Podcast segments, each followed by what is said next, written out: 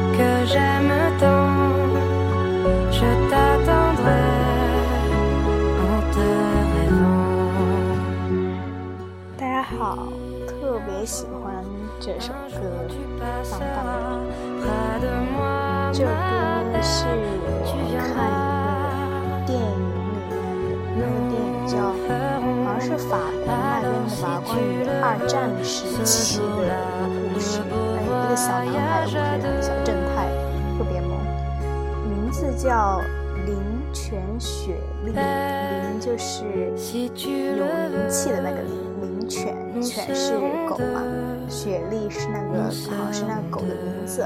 我好像是一年一年半之前看的一个电影，当时看完之后真的觉得太感动了，特别喜欢，就是完全很清新、完全纯净的一个风格感觉。当时给我的震撼也挺大，所以那个时候我还给他写了一个推送，给了一个五星，就是满分。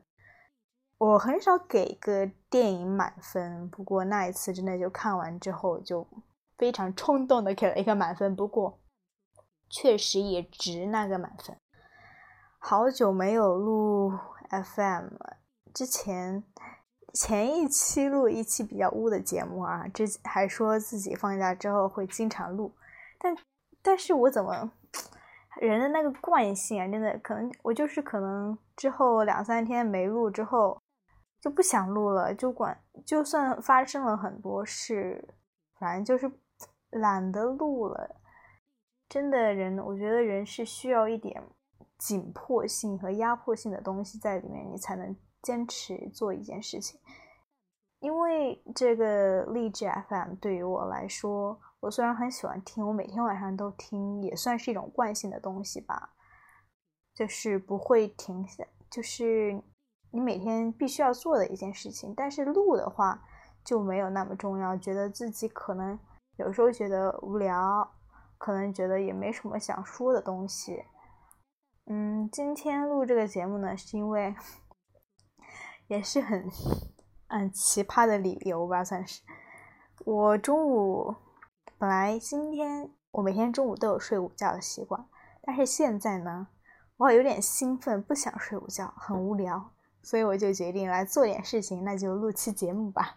然后完全没有想好自己要说什么，可能就是聊聊自己的生活，说说最近发生的事情吧。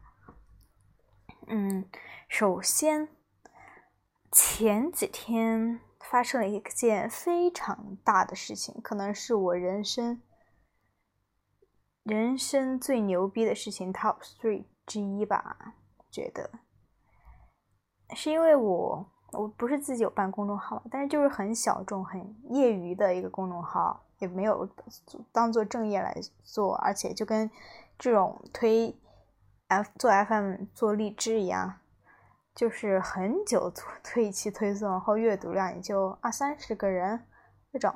但其实我觉得内容是 OK 的，因为我自己喜欢的东西，我会把它写上去，电影啊发生的事情，我觉得。小众有小众的好，就是你会有一部分人就是特别喜欢你，但是可能不会有得到大众的喜欢，像咪蒙啊，或者那种美妆推送号那种每天都推的那种营销号。小众，我还是挺喜欢小众的东西的，不管是我觉得我自己本身也就算一个小众的人，不管我自己的经历呀。或者是我的思维的方式，或者是我学的专业，或者是我自己平时的穿着打扮，这些都是偏向小众，所以小众的人，小众的人也就会吸引一批小众的人吧。我觉得你们在听这个节目的同时，我觉得也应该是一批小众的人，就是注定这个节目也不会火的，所以。嗯，不管了，就当做是自己的一个那个时候那个推送，就当做我把它完那个公众号完全当成是自己，因为阅读量很少嘛，二三十个人也没什么人，也没有人留言好吗？除了一个暗恋我的男生，我知道，每次都会跟我在下面点赞之类的。嗯，所以就把它当做成一个日本日记本式的东西，就是发生什么事情。而且我比较懒，就是特别有感慨的事情，我才会记录下来。也看了，比如说我这个学期看了好多电影，因为我选那个电影课，每周要看两部电影，真的每一部都特别经典，特别好看，老师推荐的嘛。但是我一部都没写，嗯，所以最大原因还是懒吧。但是那件事情我写下来，当时也是因为我跟我现在的心情差不多，就是。没什么事做，就写喽。发生了一件事物，那个推送我写的是记录的一件事情是，嗯，小学期大学里面不是暑假会有小学期做实习啊之类的，然后我和我们班每我们班有三十人，分成三组，每组十人，然后我是一个组的组长，因为我是社会学，我们是到一个，呃，我们三十人三个组是做不同的工作。有些是跟着老师做调研，有些是到社工机构实习，还有一个是到社区去做访谈。然后我带的是到那个社工机构去做实习嘛。然后我是那个组的组长，平时也就和大家联系比较密密切。然后有一件事情发，其中的一个插曲就是，嗯，在。就是那个工作其实还挺闲的，那个实习就是打杂，因为都是大学生，大家那里的工作人员没有把你说当做成很正式的一个人，就是让你打打杂喽。所以就是我们就打打杂。有一次第二天好像是有一个美国密歇根大学的老师要来来那儿什么讲课，然后也就是交流经验吧，然后我们就在那儿提前一天。在那儿布置场地、打扫啊之类的，就是打杂。然后弄完了之后，时间还很富裕，我们就休息嘛，在坐在那儿 聊天。当时是一个藏族的同学，嗯，我跟他聊天的内容，因为他家里还挺有钱的，也经常约炮，特别有意思，就是很坦诚的一个人。虽然他约炮啊什么，但他心地不坏，很坦诚的一个人。然后他家里也很有钱，他说开学大一刚开学嘛，没第一个月花了将近四万块钱，然后反正生活费平均每个月都有六六千块钱，然后有时候出去酒吧疯狂一下喝一点酒啊，一个晚上就可以花四五千的那种。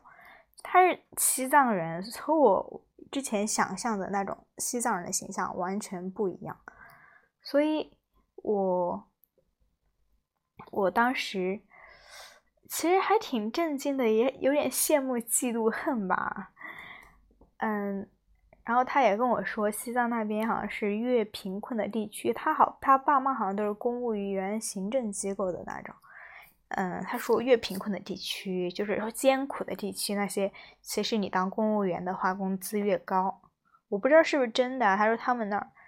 嗯，起码的话，从最底层开始做公务员，一个月最起码都要五千块钱。从最该最开始的时候，五千块钱一个月工资，对于我来说，我觉得还是嗯很难想象。嗯，他我说为什么？他说的很直白，说那种越艰苦的地方，可能海拔越高。他说就是用命来换钱喽。嗯，是不是？他说的意思是不是寿命也会相对短一点？然后我们他这个暑假要到日本去，然后我正好也要出国玩，去泰国和新加坡，所以就跟他聊了一下签证，因为我听说到日本办签证还好像还有一些条件什么的。啊，就聊起了出国这件事情。他他说，对于西藏人来说，藏族人，特别是藏族人，不管你是西藏还是青海那边，你出国其实是很困难的一个事情。那那我说，那你怎么还出国？他说，嗯，不是说出国是是本身你要拿到办一个护照，办护照就是个很困难的事情。百分之八十的人都可能办不了护照。办不到是人家就是不给你办，他能办到护照是因为他把户口转到了学校，然后他办护照也是一波三折的。本来他去年好像就准备和女朋友，比如说放假出国去玩，结果他女朋友办好了，他还没办好，然后人家就一直推脱，然后各种理由，弄了到后来那个假期都过完了，反正也没出国嘛，然后开学之后又来。差不多等了一年的时间，他的那个护照才最后发下来。办护照不是要钱吗？就他问那个人说：“哎，如果你们最后没把我把把我的护照办成，那个钱还退不退？”那个人说不退。嗯，所以我觉得对于我来来说很难。我不知道这件事情之前，嗯，但是你仔细想之后，发现其实好像确实是。有这种行想行为，就是我寝室有个女生，她是西藏的，也是藏族。我们之前办港澳通行证嘛，然后我几分钟就办好了。但他的话就是一直推脱，最后他说让你们走好多程序，那个人也一直工作人员打电话问另外一个人，我也不知道他问的是谁，说他是藏族的，藏族的怎么样？最后没给他办成，让他到学校走一堆的程序。那我的话就很轻松弄完，然后我就一直在那等他，后来也没有办成。后来那个暑假我就去了香港，之后呢，他就嗯跟班主任打电话，也很生气这件事情。其实老师也很无奈对于这种事情。然后他又讲到有一次他在重庆机场坐飞机到北京来嘛，然后过安检什么的，其他的人就过了就过，他也过。但是那个人偏偏让他当着后面好多人都在排队，很多人的面，把那个箱子行李箱打开，一件一件的清理，就是查的对他来说就好像查的特别严。嗯，所以就是结合这个藏族同学讲的事情和我了解的我的室友的事情，我就写了一个推送，好像。一千多字吧，就是一个简单的一个记录的过程。然后肯定我知道我写出来的东西的感觉和我说话现在表达的感觉是不一样的。嗯，然后那个时候我写作的时候，那个心态可能是有一点悲观，或是同情，或是有点生气。生气就是对于这种行为。我觉得，如果我是那个藏族人，我会不会感到生气？因为我自己就是比较偏向自由的一个人，我就很讨厌别人的束缚，更难以想象说，如果不给我护照，剥夺我出国的权利，我会怎么样？嗯，所以当时就在这种心情下，就是回家之后有很无聊的一天，仔细回想了一下我和那个藏族同学的对话，然后整理一下思路，就写下了一篇推送。呃，我记得当时我还写了一个引言，就是也是原话吧。我问他说：“难道就没有人反抗吗？”然后他笑着说：“嗯，习惯了，政府对我们还不错。”所以这两句话，我觉得可能就是引发共鸣的最重要的两句话吧。我当时我记得发了那个推送两三天之后。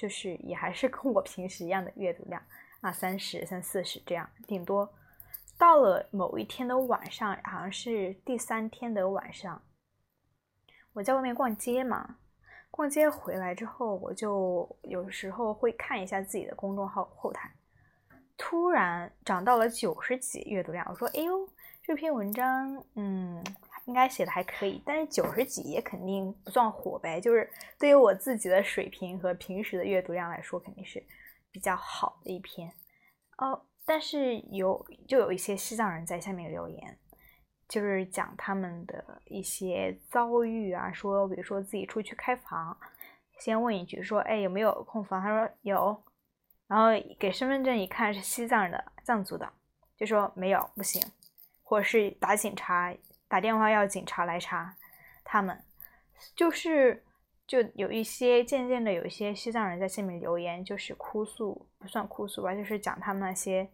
就是类似于这种的不公平的待遇。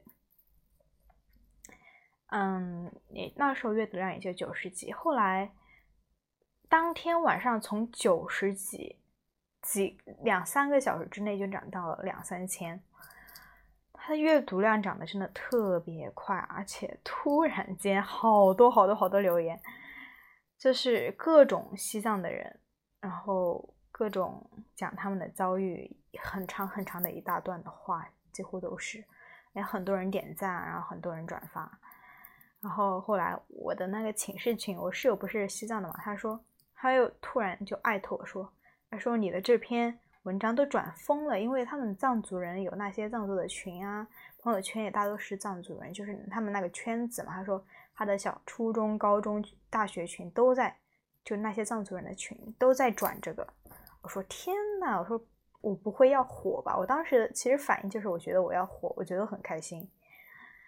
就是这样，真的是很惊喜。然后我会每很我认真的看了每一条留言，然后也回复每一条留言。到后来留言越来越多，我真的就回复不过来了。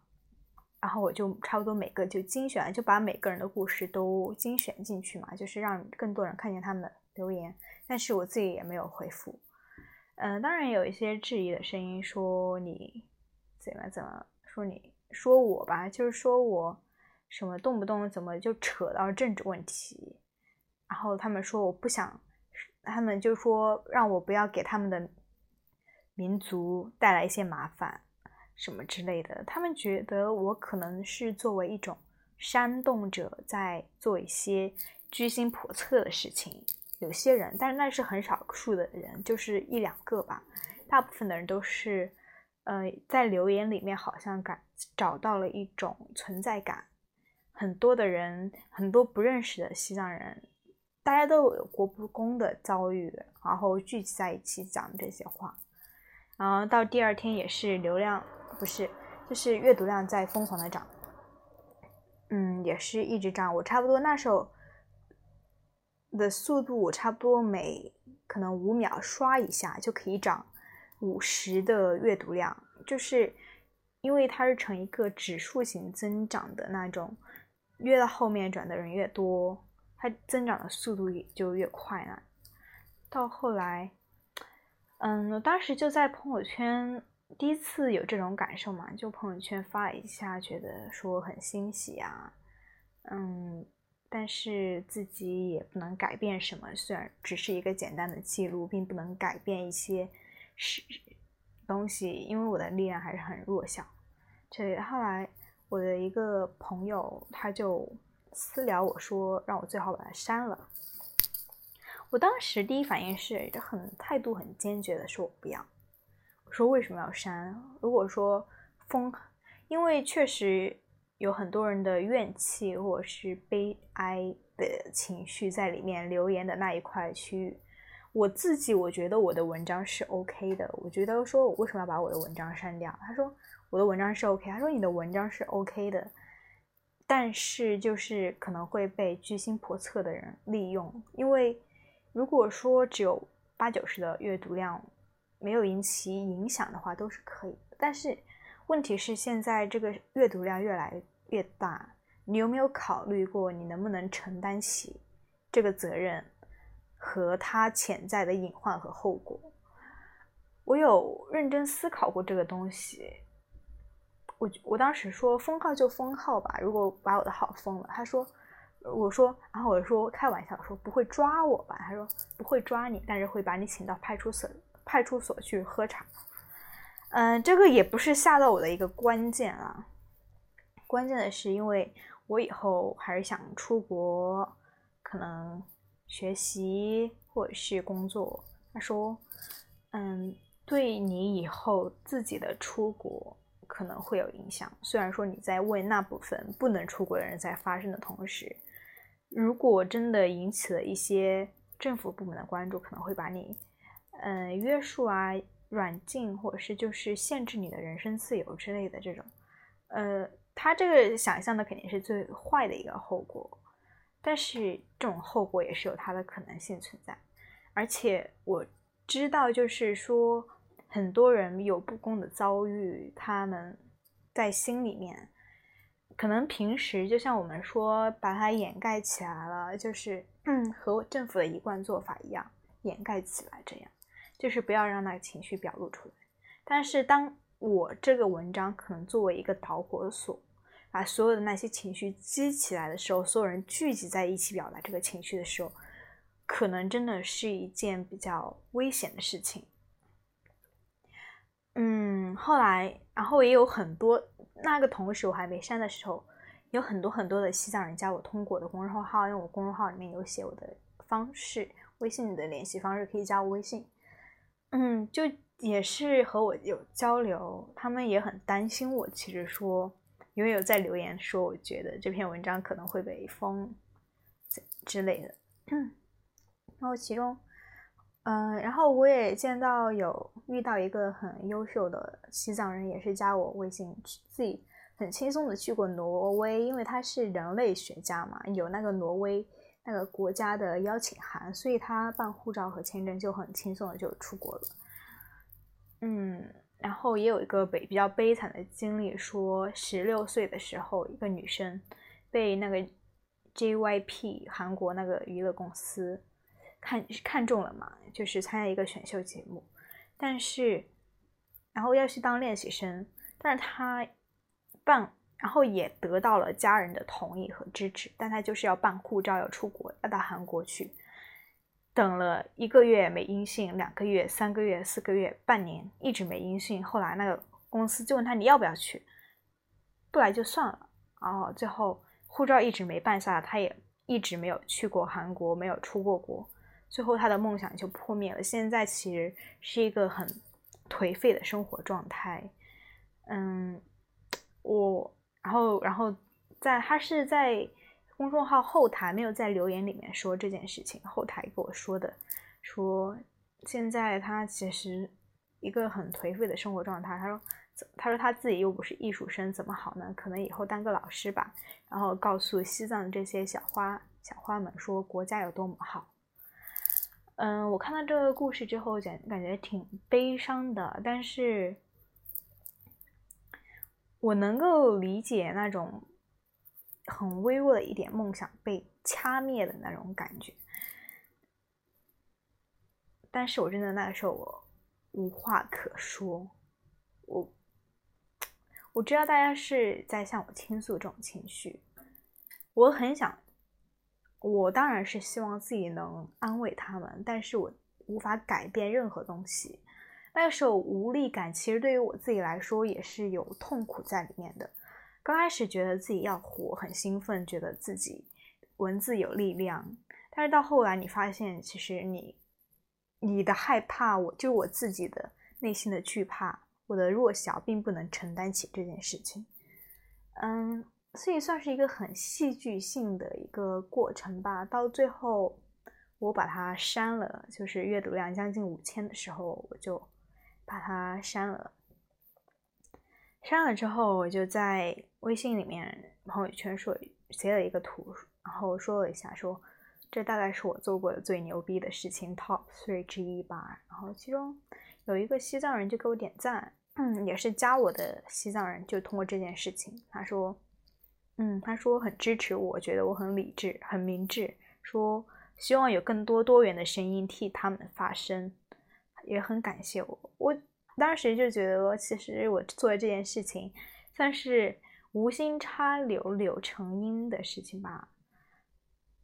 当然，对于我自己的内心，其实也是一个触动，也觉得自己可能在经历这件事情之后，有了，就像我就感觉有这么多的人跟我倾诉他们的经历，感觉整整个人的人生突然间丰满了一些，嗯，然后也更强大，在思考问题方式可能也需要更成熟一些。唉，所以。我现在，嗯，嘴有点干，相当于就是重新复述了整个事情。到后来，我晚上就是删了当天的晚上，我又跟也是一个西藏的朋友加的我聊天，他说他其实也算一个跟我相，我感觉跟我们俩是很像的那种人，就特别自由思想的那种人。他说其实他讲话也挺犀利的，他说幸亏你删得快。不然你到时候连自己怎么死的都不知道，呃，虽然有点耸人听闻啊，但是确实，而且我不想对国家造成任何的麻烦。我知道个人的自由很重要，可能对于我在我的价值观中是排第一的这个事情，个人的自由。但是当你考虑到，就像我们。高中政治书说什么？当个人利益、国家利益发生冲突时，要以国家利益为重。呃，以前完全没有体会到这件事，因为我怎么说怎么，那个时候完全无法理解这个，也没有说没有，就是没有感受到这句话的力量在哪里。就是你没有，我没有经历过个人利益和国家利益相冲突的时候，对吧？这个时候的，对于我来说。现在是我的，可能是第一个选择是，我有一个十万加的文章。第二个是选第二个路是，第二种可能是我对这个群体的稳定，这个国家的稳定，可能确实有一点的影响。所以算是一个很大胆的决定吧，最后也算是一个。保护自我的一个决定，我也不想给我的家人带来任何影响。当然，我还是也要保护自己的自由，我不能因为这件事情而丧失了自己出国的自由，对吧？算是也算一种比较自私的选择吧，但是是没有办法的一个选择。而且也有很多西藏人觉得我做的是正确的一件事情。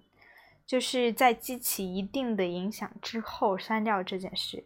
如果未来有更多这种多元的声音，我觉得政府或是国家或许能够重视这件事情。好了，说了这么多，我本来是想说几件事，但是这件事说了这么久，现在真的嘴都干了。唉，现在回想起来，觉得。自己还是做一个很牛逼的事情，很喜欢，很欣赏自己吧。好啊，再说我最近生活状态，看了我我昨天一直在刷一个综艺叫《中国有嘻哈》，觉得真的太他妈酷了。我从来没有听过嘻哈，说真的，但是通过那个节目，我开始了解到中国的嘻哈，特别是那种方言的魅力，就是用重庆话、四川话讲。说嘻哈的时候，特别酷、痞帅、痞帅又很拽的感觉。嗯，这期节目差不多就到这儿吧，都快三十分钟了。嗯，过几天我会去泰国、去新加坡玩，到时候回来之后可以录一期节目给大家分享一下，然后也会做一些小视频，可能传到。做一些视频啊、照片啊，还有一些游记的分享，可能会弄到我的那个微信公众号。大家如果喜欢的话，就关注我吧。微信公众号，因为啊，其实我的荔枝讲的内容和公众号讲的内容是完全不同的两个话语体系。大家可以通过公众号，然后结合荔枝，认识一个更加全面的我吧。如果对我感兴趣的话。不感兴趣也没关系，嗯，最后听首歌吧。这首歌也是那个林泉雪莉电影里面的歌，特别喜欢，大家一定要去看一看。如果很无聊的话，一定要去看看那部电影。嗯，是一种完全，我觉得虽然讲的是二战题材、二战时期的一个事情，但是它表现的方式，我觉得是很独特的，而且很纯净，完全不用担心，小孩子也可以看。就这样啦，好了，拜拜。有没有发现我的嘴都干了？哈，好了，听歌。